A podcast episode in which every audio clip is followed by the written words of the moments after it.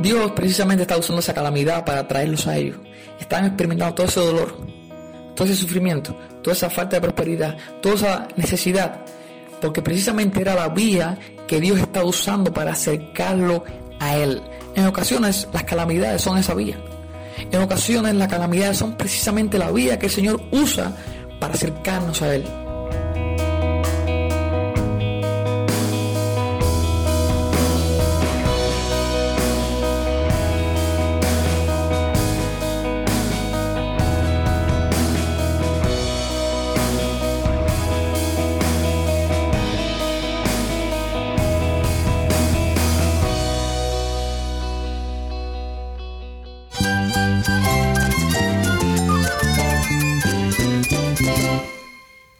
Cristo es mi todo. Cristo es el Rey del universo, es quien guía nuestras vidas. Él es grande y amoroso. Él es real. Solamente Jesucristo es nuestro Señor y Salvador.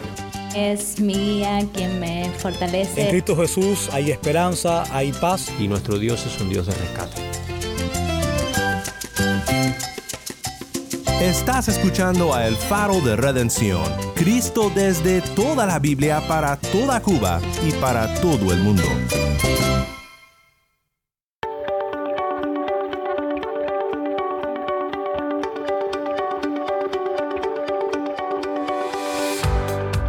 Hola, soy el pastor Daniel Warren. Gracias por acompañarme aquí en El Faro. Estamos en una serie titulada Predicaciones desde Cuba. Hoy compartimos una predicación por nuestro amigo Carlos López del Ministerio Proclamación Segura. Él nos trae un sermón basado en Ageo capítulo 2. Así que si tienes una Biblia, busque Ageo 2 para ver juntos con nosotros la importancia de este pasaje.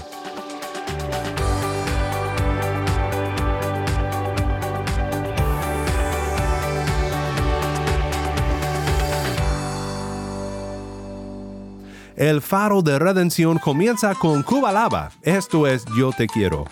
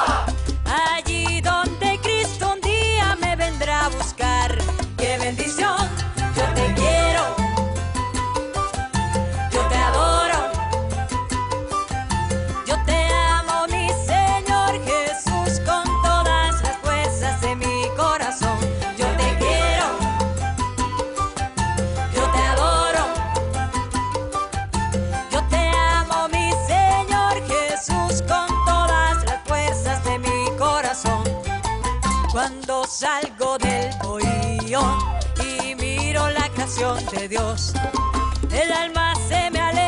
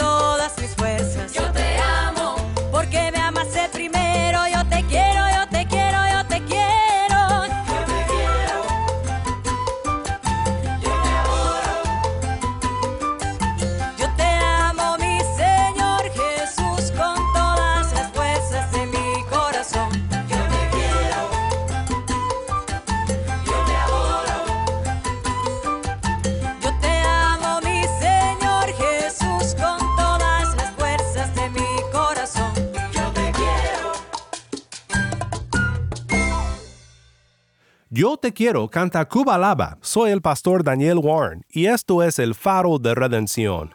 Cristo desde toda la Biblia para toda Cuba y la voz del pueblo de Dios en Cuba para todo el mundo.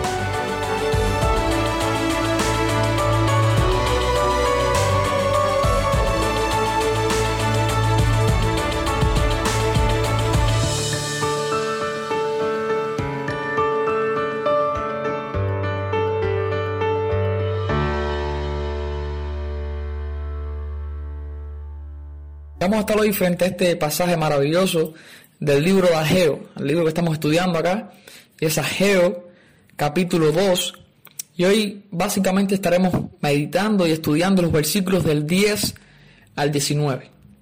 Es decir, repito el texto en el que vamos a estar en esta mañana, que de hecho eh, les invito a leer eh, en este momento, Ageo capítulo 2, versículos del 10 al 19. Y dice así, a los 24 días del noveno mes, en el segundo año del, de Darío, vino palabra de Jehová por medio del profeta Ageo, diciendo, así ha dicho Jehová de los ejércitos. Pregunta ahora a los sacerdotes, sacerdotes de la ley, diciendo, si alguno llevare carne santificada en la falda de su ropa, y con el vuelo de ella tocare pan, o vianda, o vino, o aceite, o cualquier otra comida, ¿será santificada? Y respondieron los sacerdotes y dijeron, no. Y dijo Ageo, y si un inmundo a causa de cuerpo muerto tocara alguna cosa de estas, ¿será inmunda? Y respondieron los sacerdotes y dijeron, inmunda será. Y respondió Ageo y dijo, así es este pueblo y esta gente delante de mí, dice Jehová. Y asimismo toda obra de sus manos, y todo lo que aquí ofrecen es inmundo. Ahora pues, meditad en vuestro corazón desde este día en adelante, antes que pongan piedra sobre piedra en el templo de Jehová.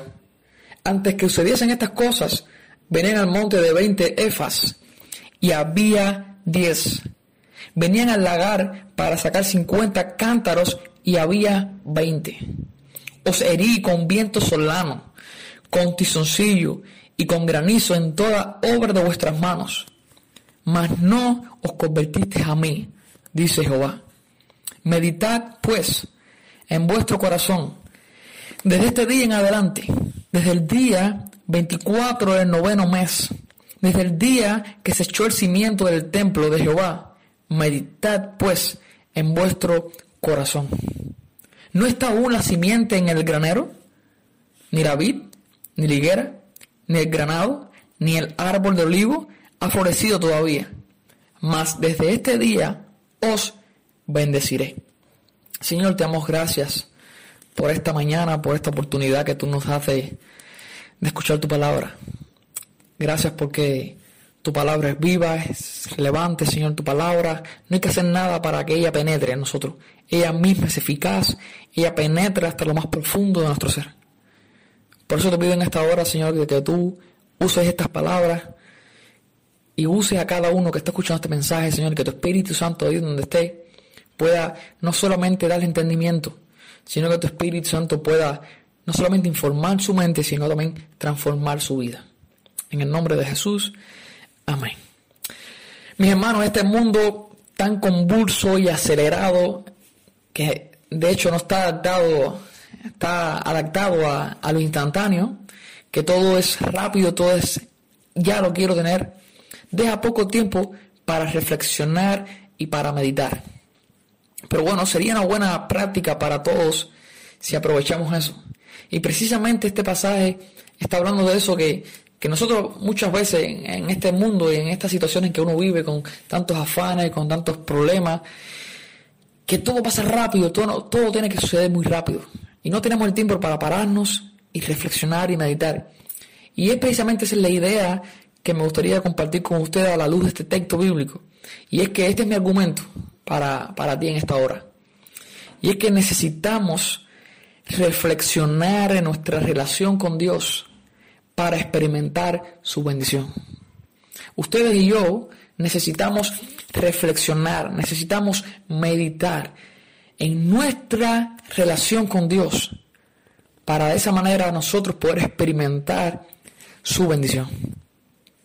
Esta reflexión debe incluir varias cosas, varios elementos. Y la primera es que debemos reflexionar en nuestro estado espiritual. Es lo primero. Bueno, como leímos hace un momento en los versículos del 10 al 14, el, el profeta, inspirado por el Espíritu Santo, le ilustra y usa la ilustración de la ley, se le acerca a los sacerdotes y, y respecto a la ley, entre otras cosas lo que le dice directamente es, ustedes son inmundos. Este pueblo que está aquí es un pueblo inmundo. Este pueblo que está aquí, las obras que hacen con sus manos es inmunda. Bueno, qué interesante que esta gente había regresado del exilio. Muchos se quedaron en el exilio, muchos se quedaron en Babilonia y nunca volvieron a Israel. Tenían sus negocios, sus vidas hechas y no volvieron.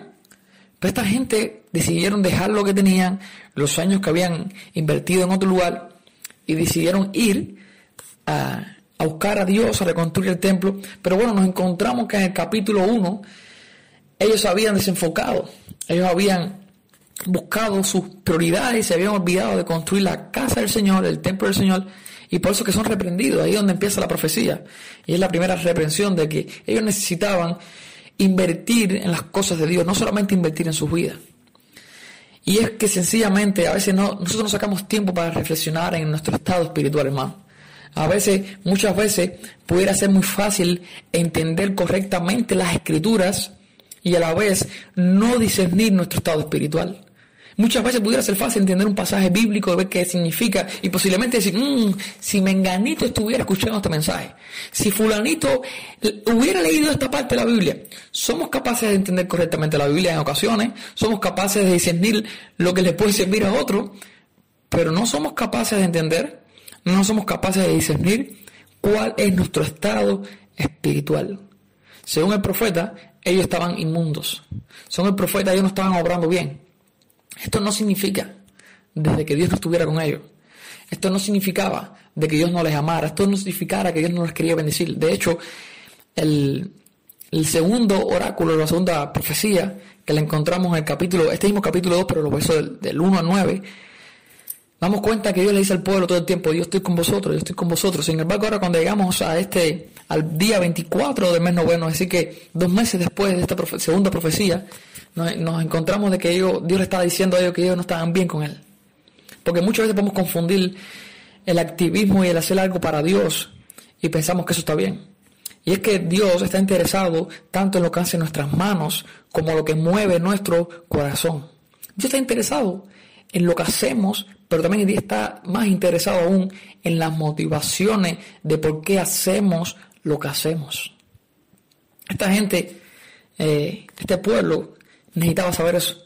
Es por eso que en el versículo eh, 14 dice, bueno, el será el, mejor el 15 dice, ahora pues, meditad en vuestro corazón, desde este día en adelante, antes que pongan piedra sobre piedra en el templo de Jehová, antes que vayan a hacer esta labor que me interesa, que de hecho quiero que la hagan, pero antes de que hagan eso, ustedes necesitan meditar en vuestro corazón, ustedes necesitan reflexionar, y aquí la palabra en el idioma original es poner en el corazón, es poner algo que no tenías, es subir, es valorar algo que no habías valorado, es pensar en algo que no habías pensado. Esa es la primera área o lo primero que debe incluir esta reflexión, es reflexiona en tu estado espiritual. Y te pregunto, hermano, en esta hora, ¿cómo está tu estado espiritual? No confundas tu estado espiritual con que estés sirviendo al Señor. Tal vez con que seas un pastor, un predicador. Tal vez con que estés evangelizando a una persona o discipulando a otra. Tal vez con que le diste dinero a alguien. No confundamos lo que hacemos con la motivación de por qué lo hacemos. Eso es lo primero, necesitamos sacar tiempo, hermano. En medio de este mundo tan ajetreado, en medio de esta cuarentena, de estas cosas tan difíciles que a veces nos paralizan y aún andamos muy rápidos, por otro lado, necesitamos reflexionar en nuestro estado espiritual, cómo estoy con Dios, cómo Dios me ve en este momento, para ponernos a cuentas con Él, seguir avanzando y sirviendo en su obra. Lo segundo que debe incluir esta reflexión es que necesitamos reflexionar en lo que Dios está usando para traernos a Él. Es lo segundo. ¿Qué Dios está usando? ¿Qué Dios está haciendo para atraerme a Él? Y en los versos del 15 al 17 dice esto. Le está diciendo, mediten en su corazón. Porque dice que ellos iban, y eso podemos ver también en el capítulo 1, eh, cómo habían experimentado el juicio de Dios y estaban en medio de un caos, de una calamidad. Sobre todo aquí en el contexto del pasaje tiene que ver con lo económico. Dice que ellos iban, dice el 16, a buscar el Efas al lugar del lagar y no saciaban nada, no encontraban lo que querían. Iban a buscar 50 cántaros y solamente había 20. Y en el 17 que el Dios los había herido con un viento solano, había acabado con sus siembras, con las cosechas, con el granizo, con todas vuestras manos. Más, dice, no os convertisteis a mí, dice Jehová. Dios precisamente está usando esa calamidad para traerlos a ellos. Están experimentando todo ese dolor, todo ese sufrimiento, toda esa falta de prosperidad, toda esa necesidad, porque precisamente era la vía que Dios está usando para acercarlo a Él. En ocasiones las calamidades son esa vía. En ocasiones las calamidades son precisamente la vía que el Señor usa para acercarnos a Él. También sería bueno reflexionar en eso. Bueno, si es por calamidades, nosotros acá, y sobre todo el, mundo en este momento está lleno de calamidades, y nosotros acá en, Cuba y nuestra familia estamos llenos de problemas. Vamos por problemas en lo económico, en lo, en lo físico, en la salud. Si no es con alguien en nuestra familia, es con algún vecino o algún conocido. Estamos enfrentando calamidades, sí o sí.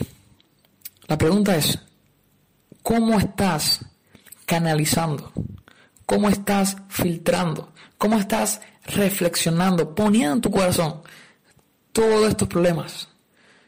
Porque tal vez sean la vía que, el Señor está usando para atraernos a Él. Fíjate que la causa de esas calamidades que ellos estaban viviendo era precisamente para que ellos se acercaran a Dios, para que ellos se convirtieran en Él. Y ellos no lo estaban haciendo. Porque muchas veces Dios usa aún en medio del dolor la oportunidad para que nosotros nos acerquemos a Él. ¿Qué está pasando con tu vida ahora? Te puedo preguntar. ¿Qué está pasando con mi vida? ¿Qué estamos experimentando como familia, como individuos? ¿Qué necesidad tenemos? Recuerda que puede ser que Dios esté usando algo de eso, algún juicio, para precisamente acercarte a Él. Y lo tercero que debe incluir esta reflexión es que necesitamos reflexionar en la manera en que Dios nos bendice aún en medio de la calamidad. Es por eso que los versos de 18 y 19 vuelven a hacer énfasis en, en la palabra meditar. De hecho, lo menciona dos veces en el verso 18. Meditad pues en vuestro corazón. Y después voy a decir al final, meditad pues en vuestro corazón. Necesitan meditar. Pero hay algo, una buena noticia. A pesar de que ustedes son inmundos, lo que está diciendo el profeta del día del 14, a pesar de que ustedes le he traído todo este juicio y los he herido para que se conviertan a mí, a pesar de todo eso, yo les voy a bendecir. Y es por eso que necesitamos reflexionar en la manera en que Dios nos bendice aún en medio de la calamidad. ¿Y por qué digo esto? Bueno, ellos aún no tenían nada, pero debían confiar en que Dios cambiaría el panorama. Es por eso lo encontramos en el verso 19. No está una simiente en el granero, ni la vid, ni la higuera, no tienen nada. Mas desde este día os bendeciré. Ellos necesitan confiar, necesitaban confiar, igual que nosotros hoy, en que Dios va a cambiar el panorama.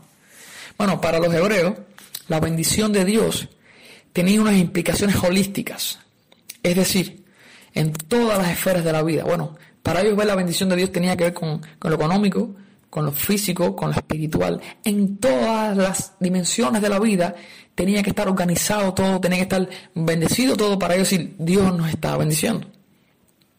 Igual, eh, nosotros sabemos que si estamos bien en una, a un punto y estamos mal en otro, decimos, bueno, ¿cómo, ¿cómo es esto? Bueno, la bendición de Dios es completa, hermano. Dios nos bendice de una manera completa y aún si vemos este pasaje, por supuesto que tiene implicaciones para ellos eh, económicas, porque es precisamente lo que está hablando en el versículo 19. Ni la vid, ni la higuera, ni el granado, ni el árbol de olivo ha florecido todavía, mas de este día yo os bendeciré. Sí, en el verso 17 dice, yo los herí con un viento solano, ustedes van a recoger el fruto de sus manos, de su tierra, de lo que trabajan, y no reciben nada. En el 19, ahora todavía no tienen nada. Eso fue ese mismo día. pero desde este día yo los voy a bendecir. Ellos necesitaban confiar en que Dios cambiaría el panorama. Y la pregunta que tal vez nos podamos hacer nosotros, bueno, ¿qué significa esto para nosotros hoy? Que, que mañana ya se va a acabar el COVID, de que ya vamos a, prosperar, vamos a tener riquezas. Yo creo que esa no sería la mayor eh, implicación o la mayor aplicación que pudiéramos tener para este pasaje, ni siquiera para esta gente. Porque eh, esta bendición sobre todo apuntaba a un rey. Eso lo trata a partir del versículo 20, que sería el mensaje que estudiaremos la semana que viene, pero apuntaba a un rey, apuntaba a un rey.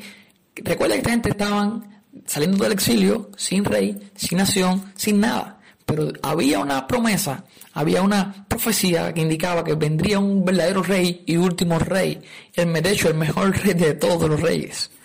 Hay ahí implicaciones a que pudiéramos entender a qué se refiere con que yo os los bendeciré hoy está apuntando a ese rey. Pero también si vemos el contexto previo, y es la profecía de, que sobre todo acaba los versículos del 7 al 9, nos damos cuenta que también esta bendición tiene que ver con el deseado de las naciones. Aquí está hablando, mi hermano, de Jesucristo. De la, tiene implicaciones con la paz de Dios y la gloria postrera. En los versículos del 7 al 9 del capítulo 2. Mi hermano, está hablando acerca de cómo Dios un día va a restaurar todas las cosas cómo este mundo está en medio del caos, en medio del juicio. Y si leemos el libro de Apocalipsis, nos encontramos con este cuadro, con el cuadro que precisamente ustedes y yo estamos viviendo hoy. Pero quiero decirte una buena noticia, que Dios nos dice, Dios va a cambiar el panorama. Dios va a hacer que un día venga el verdadero rey, que de hecho ya vino, pero que vuelva a venir. Que ese rey va a traer la paz de Dios, que ese rey va a traer la gloria postrera, que Dios va a restaurar todas las cosas para sus hijos, porque estar bajo el gobierno de Dios es siempre para disfrutar su bendición. Nosotros tenemos un rey, tenemos un salvador, y no podemos poner la mirada en las cosas que se ven, porque las cosas que se ven son temporales.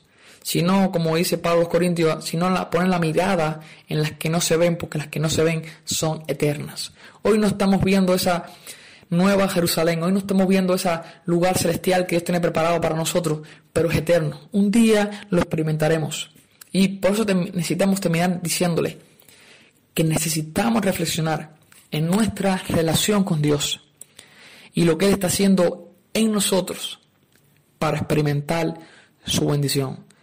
Recuerda que a pesar de la velocidad con la cual vivimos, necesitamos sacar el tiempo para reflexionar en nuestro estado espiritual, para reflexionar en lo que Dios está usando para traernos a Él. Y en último lugar, para reflexionar en la manera en que Dios nos bendice, aún en medio de la calamidad. Dios quiere este mensaje llegue a tu corazón, al mío, y no solamente nos emocione, sino que nos llene de esperanza y nos transforme. Que Dios les bendiga. Voy a respirar aun cuando falte el aire al andar y los problemas de mi debilidad no me dejen avanzar y me impidan caminar. Yo voy a continuar, aun cuando en mí nadie quiera confiar y me rechacen por mi forma de actuar. Tal vez quiera llorar, pero a ti voy a mirar.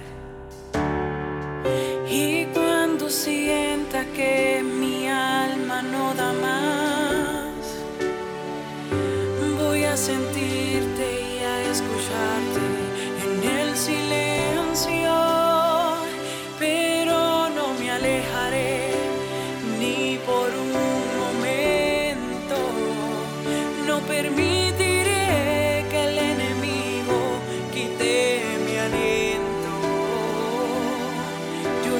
por tu socorro y ahí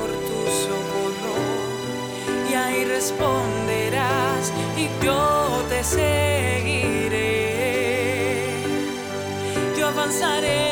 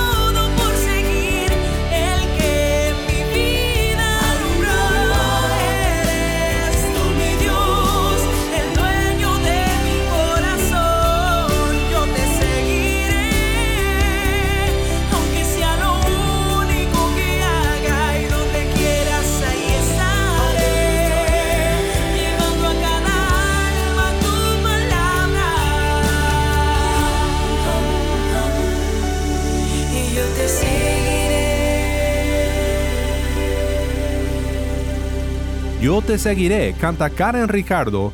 Soy el pastor Daniel Warren y esto es el faro de redención. Qué bendición fue oír de nuestro amigo pastor Carlos López sobre la bendición de parar, reflexionar y meditar en la palabra de Dios.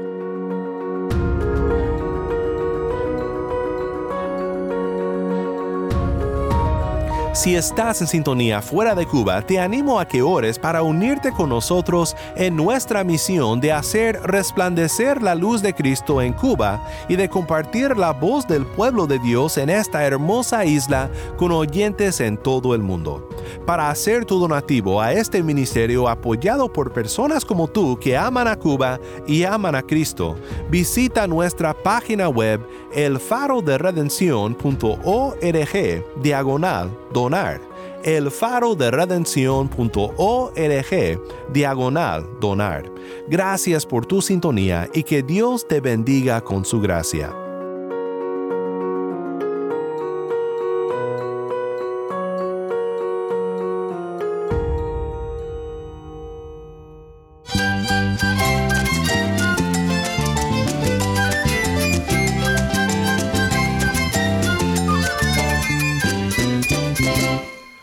Pastor Daniel Warren. Te invito a que me acompañes mañana en esta serie Predicaciones desde Cuba. La luz de Cristo desde toda la Biblia, para toda Cuba y para todo el mundo, aquí en el faro de redención.